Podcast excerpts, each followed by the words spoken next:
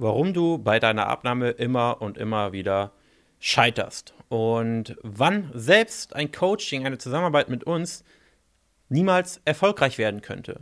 Und ja, das eine oder andere Mal erlebe ich Personen, wo ich im Beratungsgespräch ähm, schon sehe, okay, diese Person, bei der hapert es gar nicht daran, dass wir der Person grundsätzlich nicht helfen können.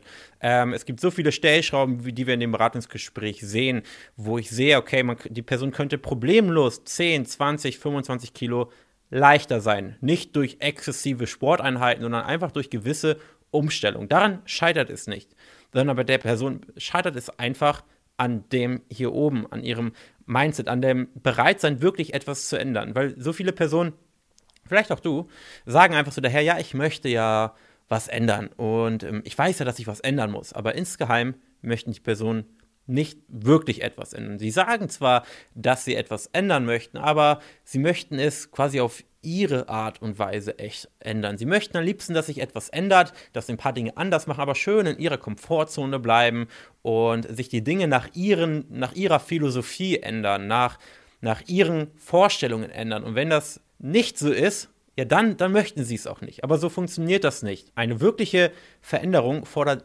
immer dass du aus deiner Komfortzone gelockt wirst. Das ist so, wie wenn ich ähm, vor zwei Jahren zu Hause sitze und sage, Mensch, ich möchte mit Coaching Geld verdienen. Ich möchte Leuten dabei helfen, wieder fit, fit zu werden, sich wieder wohl in ihrer Haut zu fühlen, abzunehmen. Und ich möchte aber möglichst vielen Menschen helfen, aber ich möchte nicht mit den Personen persönlich reden. Ich möchte das aus, aus der Ferne tun, vom PC aus, zu Hause und trotzdem möchte ich möglichst vielen Menschen helfen. Das war ich vor zwei Jahren. Da habe ich mich nicht getraut, mit Menschen persönlich zu reden. Und auf der einen Seite will ich es, auf der anderen Seite bin ich aber nicht bereit, dies und jenes zu tun. Und das ist ein Beispiel, ähm, was man jetzt genauso aufs Abnehmen übertragen kann.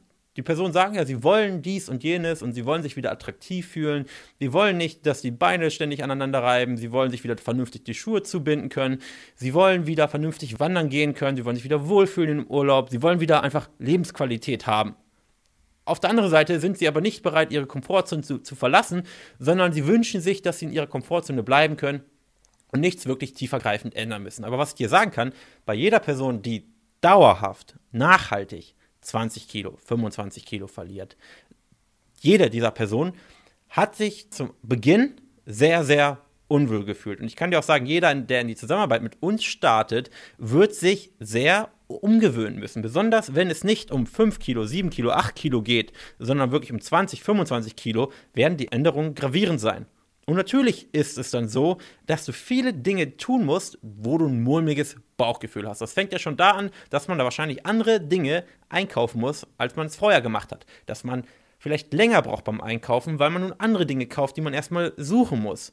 Dass man sich vielleicht auch, ähm, jetzt zum Beispiel in unserer Zusammenarbeit, mit ein paar technischen Dingen befassen muss, weil wir vielleicht mal hier und da ein paar Tools nutzen und man sich mal Dinge dann auch anschauen muss, und die von anderen erklärt bekommen muss und dann eben ein bisschen Zeit dafür einplanen muss. Und das sind alles Dinge, die einen unwohl fühlen lassen und die einen aus der Komfortzone locken. Und genau das ist eben nötig und dafür oder dazu sind eben viele Personen nicht bereit. Und was mir auffällt, dabei kann man natürlich nie alle Personen über einen Kamm scheren, ist, dass je älter eine Person ist, desto schwieriger ist es tendenziell. Soll heißen, es gibt Personen, die sind extrem jung geblieben. Die sind vielleicht 50 auf dem Papier, aber sind fit, geistig und offen für Neues wie 20, meistens sogar teilweise mehr als, als 25-Jährige. Es gibt aber auch Personen, es ist ein sehr klarer Trend zu beobachten, die dann eben, ich sag mal, über 40 sind, 45, 55, die nicht mehr bereit sind, wirklich tiefergehend was zu ändern. Sie denken, also auf der einen Seite wiegen sie 20, 30 Kilo zu viel. Auf der anderen Seite denken sie, sie wüssten aber schon, wie alles geht. Und die Abnahme und die Veränderung soll genau so laufen, wie sie sich es vorstellen. Und ähm, sie möchten nun plötzlich in der Zusammenarbeit über das bestimmen, was geschieht. Sie möchten sich nicht mehr leiten lassen, sie möchten nicht mal in die Hand genommen werden, sondern diese Veränderung soll so stattfinden, wie sie es gerne hätten. Und das funktioniert nicht. Und auf der einen Seite schielen die Personen auf Personen aus der, unserer Zusammenarbeit wie Gabriela, die 70 Kilo verloren hat, Anne Hock, die über 40 Kilo verloren hat, oder auf Marie, die 30, 40 Kilo verloren hat insgesamt. Ähm, und schauen, oh, wow, das möchte ich auch. Aber bereit diese Veränderungen zu vollziehen, die diese Personen gemacht haben, Sind sie nicht. Und das ist eben so wichtig, dass du, wenn du aktuell 20, 30 Kilo Übergewicht hast, einfach erstmal, wenn du so eine Zusammenarbeit eingehen solltest, erstmal deine Meinungen über bestimmte Dinge erstmal hinten anschiebst und auch einfach mal sagst, okay, ich lasse mich jetzt mal auf ein paar Dinge ein, die mir vielleicht zu Anfang oder wo ich mich zu Anfang vielleicht nicht so wohl fühle, weil sie anders sind oder ich weiß nicht, welches Beispiel ich nennen soll. Sagen wir jetzt mal, ältere Personen haben, ist jetzt ein blödes Beispiel, Abneigung gegen Leitprodukte. Ja, Jan, aber wenn ich mit dir zusammenarbeite, dann möchte ich keine Leitprodukte essen, dieses Chemiezeug.